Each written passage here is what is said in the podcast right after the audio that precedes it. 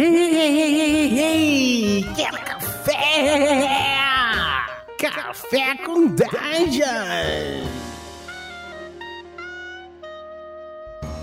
Bom dia, amigos do Regra da Casa. Estamos aqui para mais um Café com Dungeon, na sua manhã com muito RPG. Meu nome é Rafael Balbi e hoje eu estou aqui bebendo um Guaraná dentro de um castelo medieval. a gente vai falar de um jogo que mistura Idade Média e referências nacionais brasileiras, sul-americanas. Então a gente vai tratar de um jogo chamado Orbe de Libra RPG, que está em financiamento coletivo nesse momento. E a gente, para falar sobre isso, tá aqui com o Vinícius Pérez, o autor, que vai trocar uma ideia com a gente e apresentar esse jogo aí. Então, bom, antes de chamar o Vinícius, porém, eu quero lembrar que você pode se tornar um assinante do Café com Dungeon a partir de 5 reais. Com 5 reais você já participa de um grupo de Telegram muito maneiro, que tem muita gente interessada em RPG, em, em refletir sobre RPG, trocar ideia sobre RPG, os mais diferentes RPGs, inclusive. Você também é, recebe conteúdo extra e participa de sorteios dos nossos parceiros. Então, picpay.me barra café com dungeon, torne-se um assinante. Então é isso, bem-vindo Vinícius, bom dia. Bom dia, cara, bom dia, muito obrigado pelo convite, super prazer falar contigo, sempre acompanhei a regra da casa, aliás, fica aqui já de cara o meu elogio público ao regra da rua, que infelizmente eu não tenho visto mais aí, mas fica o pedido de fã, porque cara, eu adorava o regra da rua, ele tinha uma pegada muito legal, é, é, principalmente assim, eu sou, eu vivo em cidade, né, eu sou aqui do, do, da parte urbana de São Paulo, então eu me identificava muito com essa questão, cara, achava maravilhoso. Bom, e hoje, e hoje a gente vai falar um pouquinho sobre o que? RPG, né, o que a gente adora, e vai ser um RPG com uma cara de Brasil. Orbe de Libra é um RPG que quer trazer, que está trazendo, na verdade, a fantasia medieval, mas com toda uma caracterização e estrutura com cara de Brasil e América Latina. Pô, irado, eu gostei, eu gostei dessa premissa, cara. Agora eu fiquei muito curioso, porque quando a gente fala em fantasia medieval, de forma geral, a gente tá pensando em estrutura estruturas, instituições, a gente está pensando em coisas que são, que são quase arquetípicas né, desse tipo de cenário. E aí você busca sub, subverter isso, trazendo referências culturais, eh, trazendo bases de cultura nacional, de folclore e tudo mais. Como é que funciona isso? Como é que é essa fusão? Como é que você propôs isso no teu jogo? É, essa pergunta é muito legal, porque faz com que a gente é, reflita um pouco como é o processo de criação, inclusive histórico mesmo, dos, dos autores tradicionais europeus. Então, desde autores que, que criaram elementos ficcionais mesmo, por exemplo, um Tolkien, C.S. Lewis, até alguns outros que utilizaram uma ambientação mais verdadeira, mais verossímil, você pode pegar um Bernard Cornwell, os precursores até antes deles, então você pode pegar um George MacDonald. Então, assim, tem muito cara que sempre criou isso e por isso esse estilo é tão divertido, tão gostoso e tão bacana de se, de se jogar. Mas esses todos esses grandes autores, eu poderia, claro, a gente poderia, poderíamos lembrar junto aqui de vários outros. Todos eles sempre fizeram suas criações pautadas nas próprias condições mitológicas em que eles estão inseridos e o folclore em qual a qual faz parte da realidade deles. Então, naturalmente, por nós, historicamente, também sempre termos é, bebendo muito, bebido muito de, de cultura estrangeira, e é uma, um tipo de história, um tipo de mitologia, um tipo ficcional, né, de literatura, inclusive, que é muito bem difundido, é natural que as criações é, tupiniquim sempre tivessem essa estrutura, essa característica. E é muito legal, eu adoro também. Mas eu acho que já passou da hora da gente fazer fazer o mesmo processo com o Brasil. Aí você pode me dizer, poxa, Vinícius, mas espera lá, não, não, não, tivemos época medieval no Brasil? Mas tudo bem, mas também não tinha dragão na, na Inglaterra, então calma lá,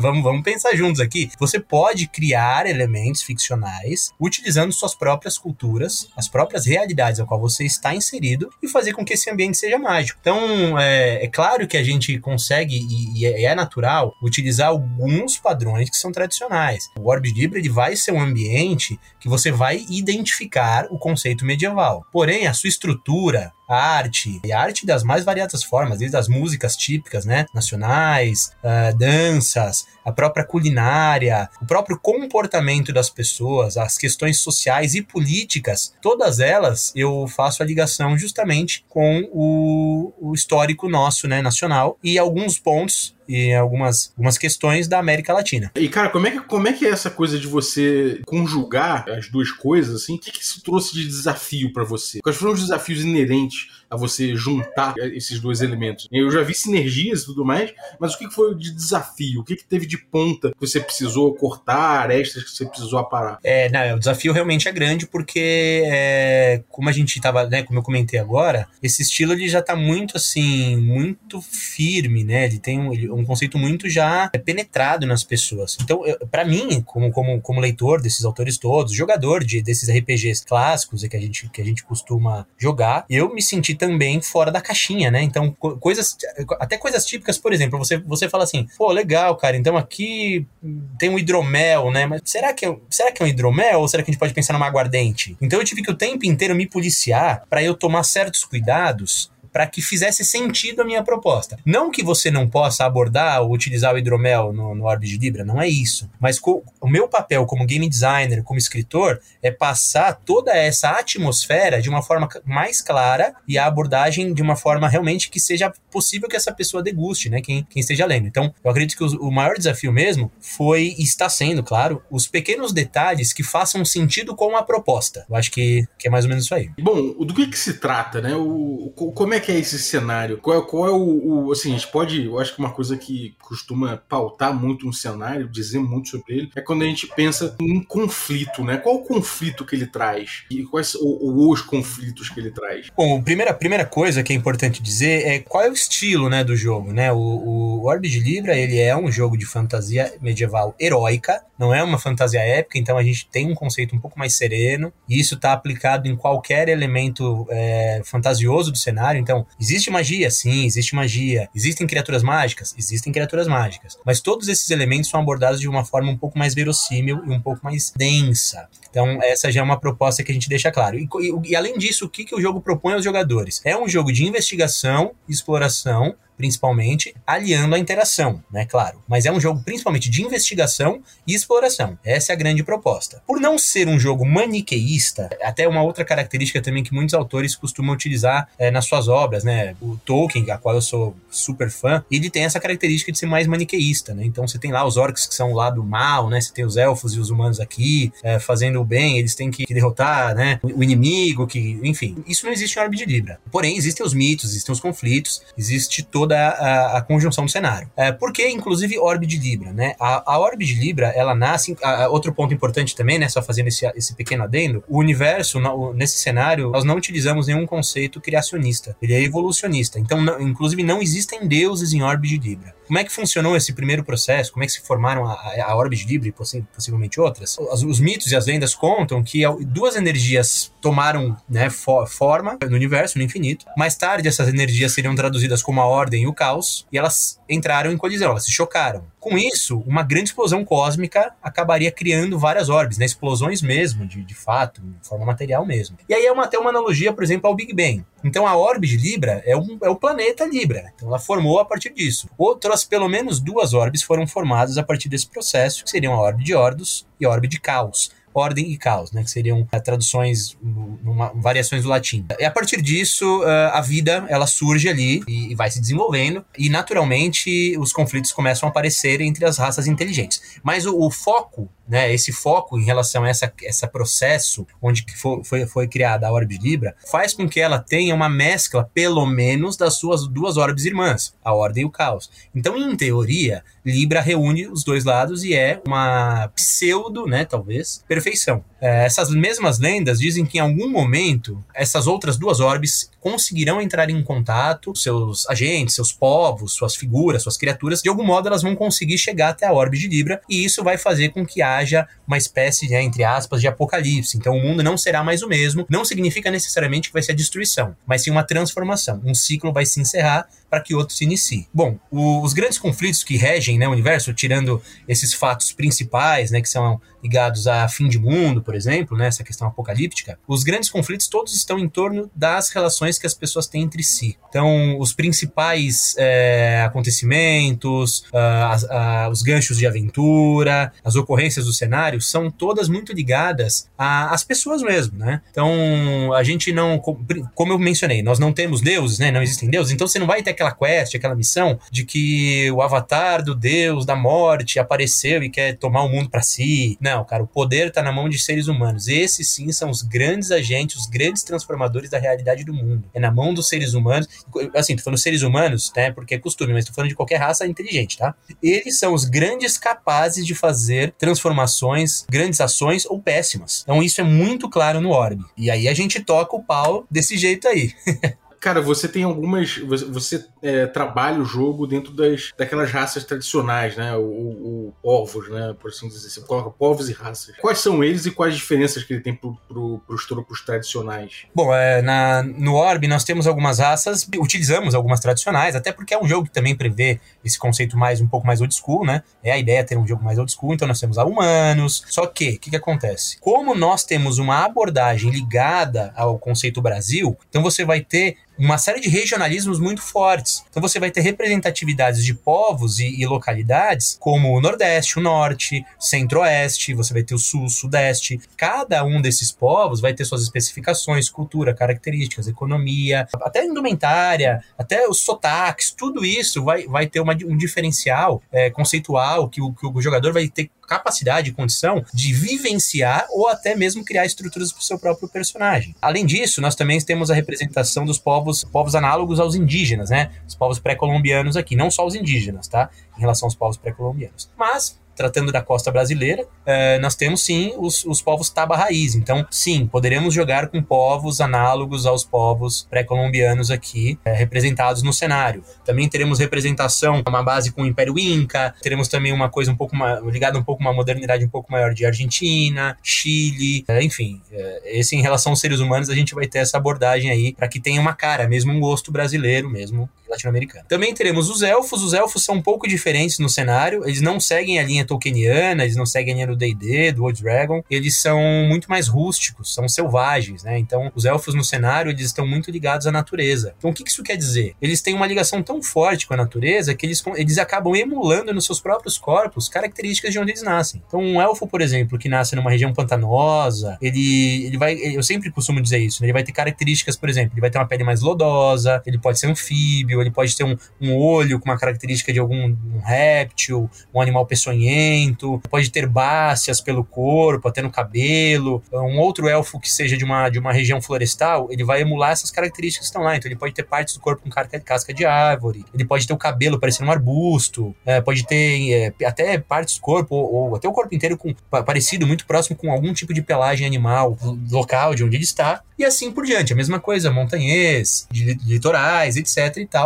Até no Fast Play nós já temos um, um exemplo de como caracterizar com algumas, algumas especificações para os jogadores, mas no livro final a gente vai detalhar bem mais. Os pequeninos também, né? É importante porque pequeninos, né? De repente não Halfling, né? Que, é, que seria mais tradicional até mesmo pro old school. Porque no Orb, é, o Orb de Libra, a gente. A língua comum no cenário é o português. Então, tudo que, que é apresentado no cenário é apresentado em português, mesmo para as raças que têm suas próprias línguas, têm os seus próprios dialetos a língua, digamos assim, comercial, aquilo que é a língua, a língua comum mesmo, que a gente chama em RPG, né? Ela tem a característica ligada ao português. E o interessante, por exemplo, os povos que, que utilizam a língua comum, todo mundo utiliza comum, né? A língua comum. Mas a, a, os próprios fonemas, né? E, e as características de alguns povos acabam recaindo, por exemplo, no castelhano, da Argentina, do Chile, enfim. Por que eu disse isso? Porque os pequeninos, eles vão ter uma versão do italiano, eles são grandes artistas, grandes agricultores, entendeu? O próprio Engato dos indígenas, você vai ter uma versão, e obviamente todos resguardados com línguas próprias, né? Cada, cada raça ou, ou, ou específico tribos ou, ou, regiões mais afastadas têm naturalmente suas próprias, seus próprios dialetos. Além deles, temos uma raça nova também, que, que são os Agashi. Os Agashi, eles, eles têm um ancestral em comum com algum tipo de lagarto, então eles possuem pele coriácea, eles têm olhos de répteis, eles têm uma altíssima, uma severa fotossensibilidade, faz, faz com que eles tenham que utilizar alguns óculos preparados é, específicos especificamente para que eles tenham uma proteção, porém enxergam muitíssimo bem à noite, são, são até bastante ágeis, bastante hábeis para lidar com manifestações mágicas. O cenário também traz os anões, né? Os anões que são originários da pedra. Inclusive, os anões eles têm uma característica muito, muito peculiar, né? No cenário, que como eles. Ah, eles, são originários da pedra, e a gente faz até algumas brincadeiras, algumas analogias, por exemplo, com o que são os corais, né, nos oceanos, eles não se reproduzem de forma sexuada, os anões eles são assexuados no cenário. E justamente por isso eles também não fazem distinção de gênero, é, eles se relacionam entre si como bem quiserem, eles não, eles até, eles conseguem sim ter uma representação física ali do dia a dia, eles conseguem é, utilizar é, indumentárias que sejam mais femininas ou sejam mais masculinas, não há diferença nesse sentido. Mas as relações que eles criam entre si, eles não, não, não não, existe distinção porque não faz sentido para eles, entendeu? Então você pode ter anões se relacionando de é, dois anões homens, digamos assim, né, como femininos e para não faz nenhuma diferença para eles. Eles se reproduzem de forma assexuada, é uma reprodução remota. E existem também os draconianos no cenário, que é a única raça, na verdade, que, que parte de um ritual com sangue de dragão para fins né, bélicos, na verdade. Eles, eles surgem posteriormente no cenário para fins bélicos e depois eles são meio que largados à sua própria sorte. Aí eles acabam se desenvolvendo e criam sua própria sociedade em torno disso, de forma muito assim, mais afastada dos grandes centros, mais nos ermos, com menos espaço, ou até certamente algumas identificações em sociedades urbanas. E para fechar, a última raça, os, os orcos, né? Que seriam os orcs do D&D, né? E por que orco? Justamente para fazer essa referência ao português, né? Que a gente usa elfo, não elf, né? Então a gente usa orco e não orc. Inclusive, cara, você que manja muito o discurso, você vai lembrar, tinha muito RPG que usava orco, né? É uma tradução interessante, cara.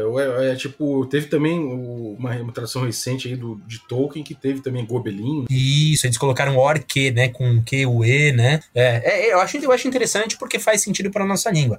É claro que, assim, é, só pegando rapidamente esse gancho que ele é muito polêmico, né? É, muita gente não gosta e tal. E eu, eu, compreendo porque você acaba criando um simbolismo no fonema e na própria escrita, né? Mas enfim, aí é, aí é um outro assunto. E aí tem os orcos, né? E por que, por exemplo, não meio orc? Eu sempre cito dois motivos principais. Os dois principais são: eu não gosto muito das abordagens que são utilizadas em torno de meio orc. Normalmente é por invasões, estupro e tal. Não acho isso legal. Um outro ponto também que não me agrada muito é assim: para o cara servir para o jogador ou para ele ser minimamente civilizado, ele tem que ser meio humano. Eu acho isso uma bobagem. Ele pode ser uma raça autônoma, inteligência e que tenha suas próprias características, desenvolva de forma tribal e esteja inserida no, no cenário. Inclusive, os, os orcos no cenário, eles têm um alicerce muito de ligado a revoluções, eles têm se reagrupado, se reorganizado para que consigam ter autonomia, que sejam inseridos nas rotas comerciais, que não sejam mais expulsos e empurrados para ermos. Então, isso é bem interessante. Nesse ponto, eu acho que, que é legal. Ah, bom, sobre as raças são essas. Se eu não tô esquecendo ninguém. Cara, e, e, como é que são essas traduções mecânicas, né? Você está usando como base o sistema Os Dragon, né? Então é um jogo old school. Como é que você traduz mecanicamente essas raças aí? Eles têm privilégio, têm, têm bônus? Penalidades? Como é que você trabalha isso? É, só esqueci dos meio-elfos. Também temos meio-elfos no cenário, tá? Só para não esquecer. E eles se dividem em três gerações. E eles têm muitos conflitos internos entre suas próprias gerações, porque na, na, na, nas próprias é, relações que eles têm entre si, eles acabam tendo muito preconceito de acordo com os, os, os progenitores principais das proles. Então isso cria também um ambiente é, sociopolítico ali bem, bem poderoso, né? Bom, sobre o sistema, é, o, o Orb de Libra ele tem como base o sistema Old Dragon. É, eu acho um sistema fluido, eu acho um sistema simples, ele funciona de uma forma legal, permite que o jogo aconteça, que ele role. Eu gosto e incentivo muito até para os meus jogadores esse conceito, né, de cara, se vira, para de olhar para tua ficha, sabe? É, joga o jogo, aproveita, vamos ver o que acontece. Não me amarro muito em regras. Porém, algumas uh, adições, algumas mudanças nós faremos. Então, uma sugestão que vai constar no livro, e, e, obviamente, se o jogador não quiser utilizar, ele não precisa. Mas nós teremos um grupo ali enxuto de perícias para poder utilizar, justamente para estar atrelado, ligado àquele conceito que eu falei lá no comecinho, que é um jogo de é, bastante exploração, é um jogo de investigação, que vai estar tá permeando ali todas as interações de uma forma mais política, com intrigas. Então, eu acho que dá um tempero interessante. E outra mudança também fundamental, assim, que nós que, que, que, eu, que eu comecei a mexer no, pro jogo é justamente as classes de base. Eu gosto muito do conceito genérico de início de carreira, porque às vezes a gente pensa assim, pá, o cara é o guerreiro de primeiro nível, mas cara, ninguém é guerreiro de primeiro nível. Você no máximo sabe dar umas espadadas mais ou menos. Você tem mais é que correr de bicho do que qualquer coisa, entendeu? Então no, no Orb de Libra você não começa como guerreiro, você começa como um combatente. Você sabe combater, você tem uma, alguma perícia ali, você tem alguma habilidade para tal, mas você só vai se tornar um guerreiro se você assim se especializar. Então as especializações chegam no no terceiro nível. Então, no terceiro nível, você, por exemplo, no caso do combatente, você teria a opção de, de especializações para guerreiro, para bárbaro e para um combatente arcano, que tem alguma habilidade ali que ele consiga fazer alguma, algum uso de, de magia. E isso eu estendo isso para todas as outras classes. É, você não começa como um clérigo, como um paladino, você no começo é um religioso. Você vai ter o espiritualista, que você tem opções para especializações para monge, para druida. Você vai ter o sorrateiro, que o sorrateiro depois leva ao ladrão, que permite que você seja um patrulheiro, né? Que eles têm muitas ligações ali, né? Na verdade.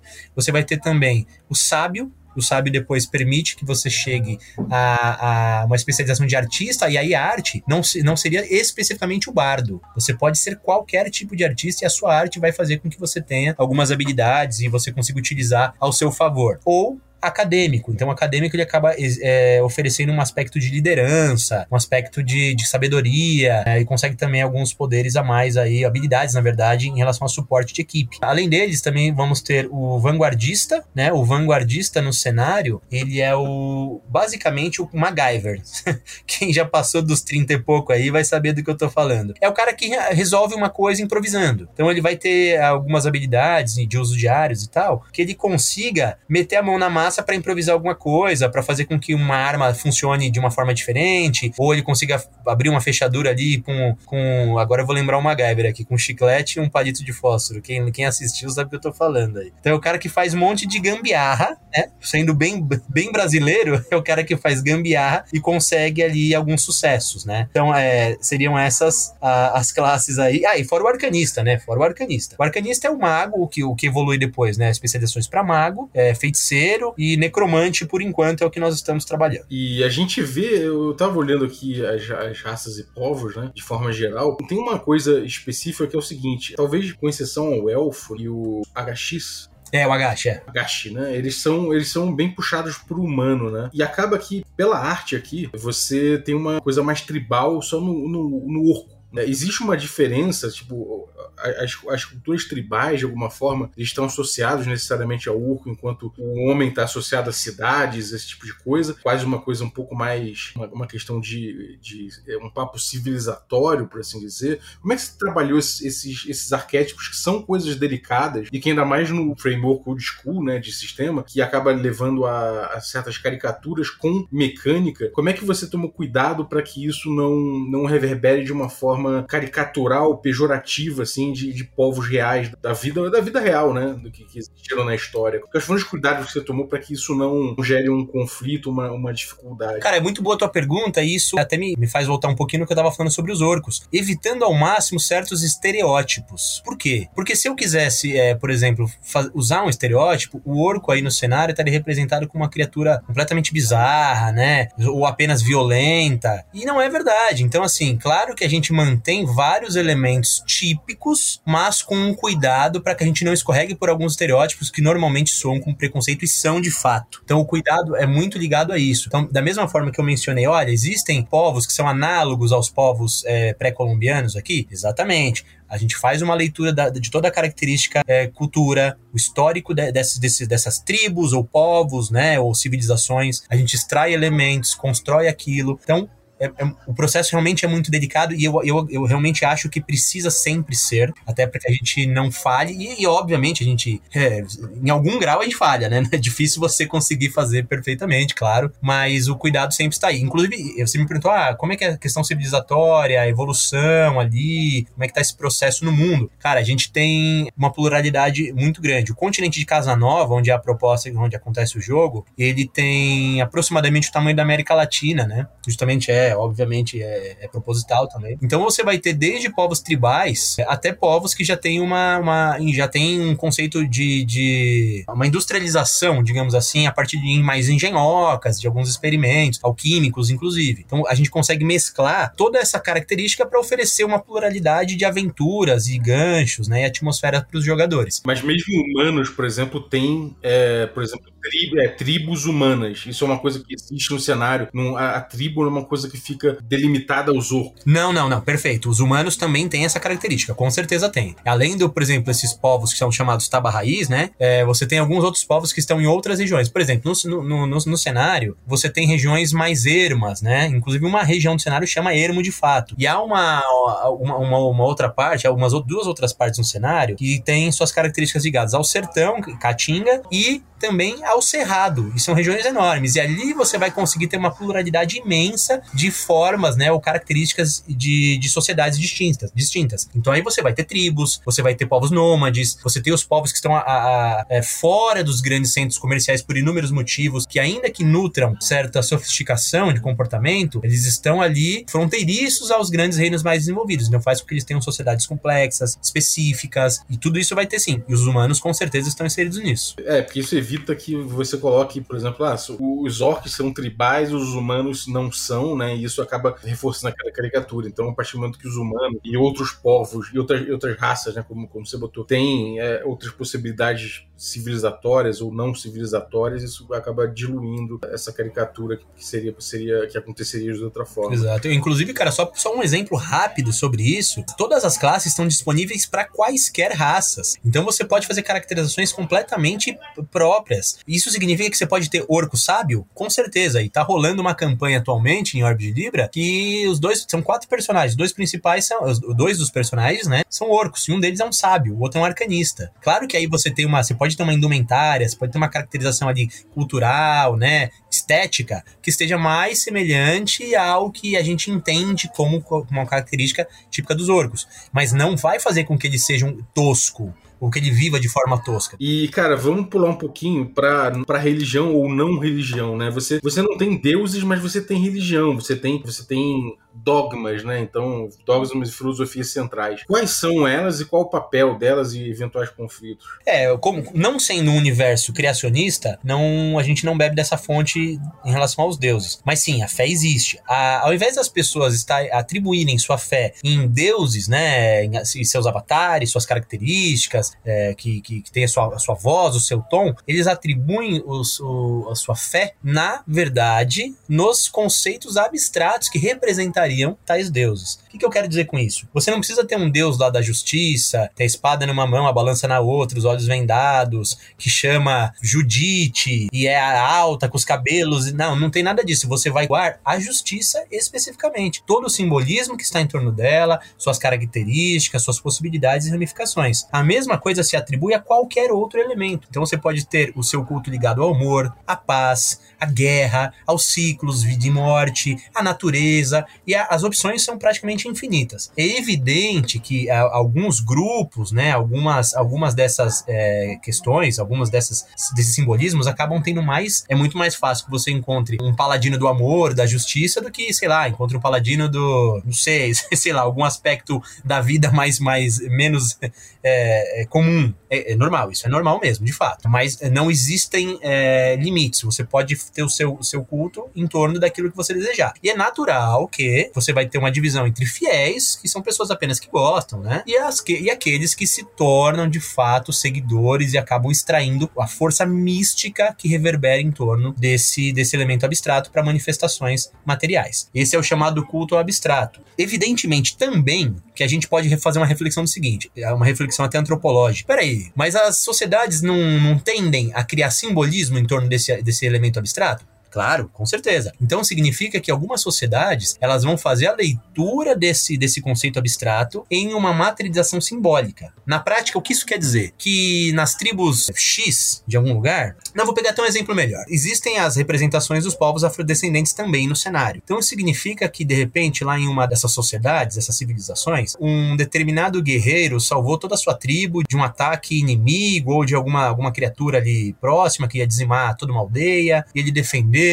com muita bravura, ele sozinho, ele uma lança uh, abateu 25 animais inimigos, sabe? Essas lendas assim, esses relatos místicos, né? É, esse cara pode ter ser considerado, por, pela, pela civilização que ele está inserida, como uma manifestação da, da bravura, por exemplo, entendeu? Então ele não se torna um deus, ele não é um deus, mas ele foi uma representação material dessa ligação com esse cosmo de conceito abstrato. E isso pode ser feito de várias formas. Esse seria um chamado no cenário um orixá. A mesma coisa você pode aplicar em outra região do cenário, que uma, uma, uma senhora é, deu, alimentou todos, todos os feridos da praga que aconteceu no ano X e eles, eles não morreram, nenhum morreu, aqueles que ela cuidou, todos ficaram bem, se recuperaram daquela praga que na verdade matava 90% das pessoas. Ela pode ter sido uma manifestação da cura. Ela pode ela é considerada o quê? Uma santa da cura. E isso a gente utiliza esse, esse elemento é, simbólico, essa simbologia, para vários conceitos no cenário. Inclusive, povos, como eu mencionei, os Taba Raiz, né? Eles fariam a mesma coisa com seus ancestrais. Os povos é, análogos aos orientais fariam a mesma coisa com uma ligação mais direta aos dragões ancestrais, que eles têm uma ligação ali mitológica, etc e tal, até mesmo com horóscopo, etc e tal. Então isso a gente aplica dessa forma. Existem também outras, outras duas formas, né, de, de religiosidade no cenário, que são os anões. Os anões, eles acreditam que todo firmamento é a base da, da vida. Então, como eles vieram da pedra, eles, eles e eles, inclusive, eles retornam para pedra, tá? Os anões, quando, quando morrem, eles, o seu corpo calcifica, eles viram uma pedra. Inclusive, muitos heróis de guerra ou algumas figuras muito famosas, eles colocam em posições, assim, clássicas para que ele fique ali sólido, né, em versão sólida, como uma peça de museu mesmo, e são expostos dessa forma. Então, os anões acreditam que todo firmamento, na pedra, no, no, na raiz, no, no, sólido, no denso, no,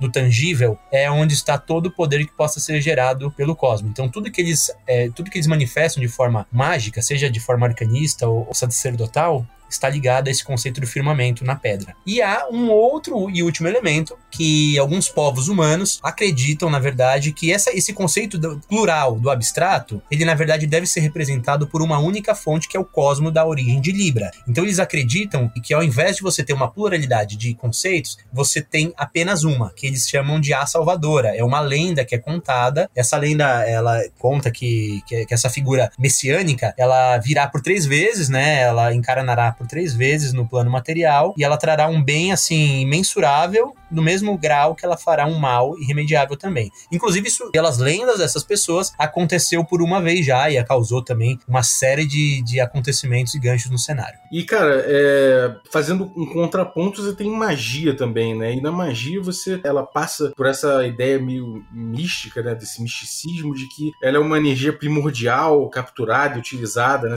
De éter, né? Como é que você botou certas regras, né? Você, meio que acoplou um sistema de magia clássico aí do do D&D no, num conceito de pontos de magia, de éter? Como é que funciona isso? Isso, exatamente. A magia, ela também não foge desse conceito mais verossímil. Então, para você conseguir criar manifestações mágicas, você precisa de um combustível poderoso para tal. Esse combustível manipulável é o éter, né? Até também uma brincadeira aí com esse conceito de éter, né? De, da, da era vitoriana e tal, que, que, é uma pena que ele não exista de verdade, que é muito divertido, é muito legal. Então, o éter, na verdade, ele é canalizado de alguma fonte de vida. Para você conseguir canalizar éter e utilizar de forma material, você precisa extrair isso da vida. E a vida do próprio conjurador e de tudo que está ao redor dele. Então você obviamente vai ter lugares de manas mais altas que outros, quando você tem mais vida realmente pulsante. Então, para um, um conjurador fazer efeitos, ele tem que utilizar essa fonte. Esse recurso é a própria vitalidade. Isso significa duas coisas. Primeiro é que em algum momento o, o planeta, né, a, a orbe de Libra, ela vai se deteriorar. Isso é natural. Até, um, é uma, até uma analogia também a, a, aos próprios conceitos da nossa vida real mesmo, de que as pessoas precisam ter mais responsabilidades ambientais, que os recursos são finitos,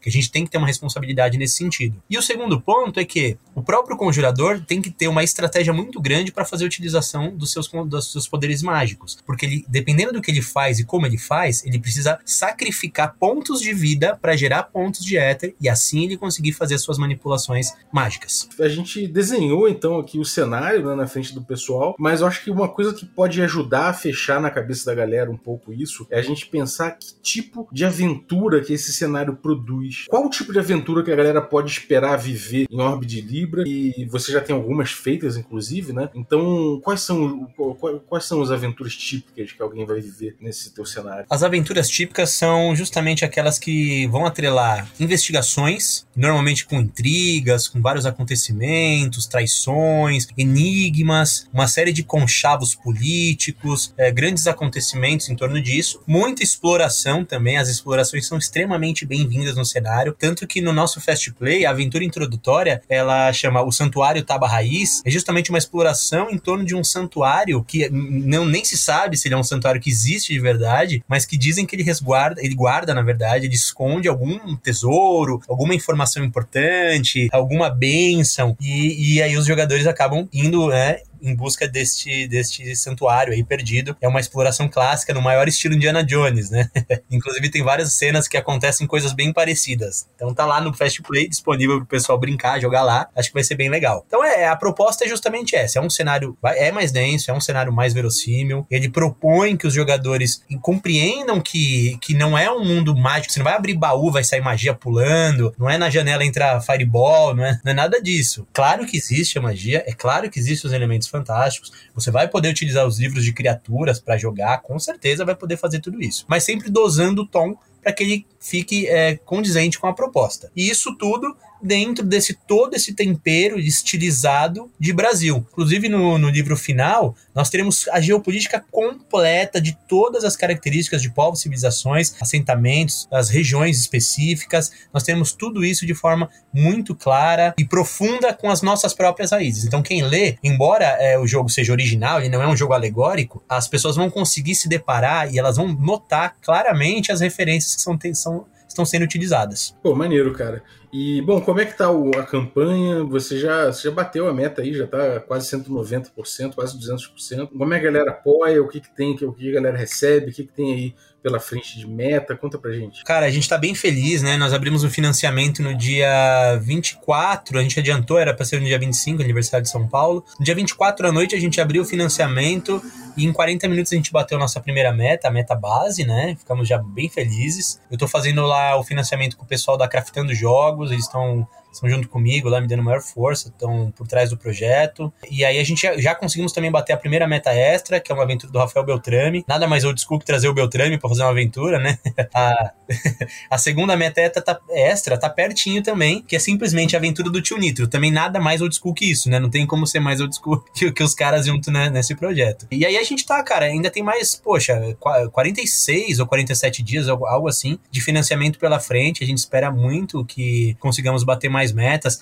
De, de cara, para quem apoiar o projeto, além do livro básico, a gente também tem é, teremos contos escritos por mim para ambientação do cenário, que eu acho que, que é algo que é bem legal, né? Para quem pega, é, para entender do que se trata, ler alguns contos, é, por serem mais curtos, mais, mais tiro, tiro rápido, né? Faz com que, primeiro, o pessoal consiga absorver rapidamente e dar mais opções. Então, pelo menos uns 5, 6 contos nós teremos lá ambientados em Orbe de Libra. Também temos as HQs, né? Que se passam no cenário. A HQ ela tem, ela tem um, uma característica um pouquinho mais infanto-juvenil juvenil, ela tem um peso mais leve, alívios cômicos mais, mais tradicionais, mas dá para ter uma, um entendimento dessa questão de exploração, de investigação, algumas características regionais já na HQ já dá para já, já é possível que se note, então, então é bem legal. Nós também temos algumas outras metas extras aí para buscar e a gente está contando com essa turma, turma bacana aí que é chegada no RPG Old School. Maneiro, cara. E, bom, você já bateu então a primeira meta aí extra, que é a aventura do Beltrame. A próxima é a de 9 mil aí com, com o Tio Nito. Depois tem o romance, então depois o livro de suplemento Caos e, Caos e Ordos, né? Isso, exatamente. Bom, é, tem em breve continua. É, é, chegando nessa última meta, se libera outras, né? Bom, é isso, galera. Então chega lá em catarse.me barra de Libra e sucesso aí no projeto, cara. Cara, muito obrigado mesmo mais uma vez. Eu gosto muito do seu trabalho, te acho um cara muito 10 aí, gosto do pessoal todo aí que tá sempre envolvido nesse, nesse RPGzão aí old school, acho muito legal. Volta com regra da rua, rapaz, pelo amor de Deus. Faz, volta fazer um negócio assim que é, que é legal pra caramba. Gente, e dê oportunidade para RPG nacional, né? É, nós sabemos que, que o mercado aqui tem crescido bastante, temos descoberto muito, muitos autores, escritores, game designers. O pessoal tem trazido muitas ideias interessantes, é, extremamente bem-vindas, que, que fogem muitas vezes do tradicional, do basicão que a gente costuma ver. E é dar oportunidade, né? Ler, procurar conhecer, jogar uma partida, às vezes assistir alguma coisa a respeito, escutar um podcast, que muitas vezes a gente pode se surpreender e gostar. E é o que eu sempre digo, né? É, o Brasil pode ser extremamente fantástico e extremamente divertido. Então, defenda a Libra. Muito obrigado. Boa, cara. Então, obrigado aí pela, pelo Orbe de Libra no café. Obrigado também você que ficou ouvindo a gente até agora. E obrigado também quem torna essa aventura possível, os nossos assinantes. Então, quero agradecer aos nossos assinantes Café Expresso. E aí, dentre os nossos Café Expresso, eu vou citar o,